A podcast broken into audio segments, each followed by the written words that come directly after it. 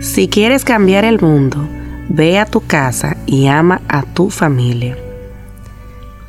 Esto lo dijo Madre Teresa de Calcuta. El primer campo misionero está dentro de las paredes del hogar. ¿Sabes qué es? Tu familia.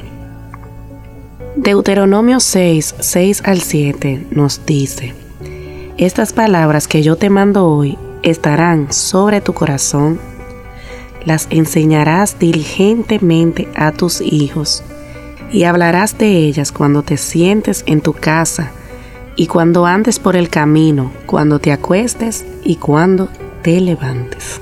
En devocionales anteriores hablábamos de dejarnos dirigir por el Señor. En el día de hoy quiero motivarte también a amar a tu familia. Ser diligente en enseñar a tus hijos la palabra del Señor y sobre todo ser un modelo para ellos. No dejes de enseñar a tus hijos por ir tras otros asuntos menos importantes. Primero atiende a tu familia. No solo cambiarás tu casa, sino también a todo lo que te rodea. Ama a tu familia. Señor, yo oro en el nombre de Jesús para que amemos más a nuestras familias, que enseñemos tu palabra diligentemente a nuestros hijos que te modelemos a ti en nuestra conducta. Ayúdanos, Señor, a ser diligente en esto. En tu nombre, Jesús. Amén.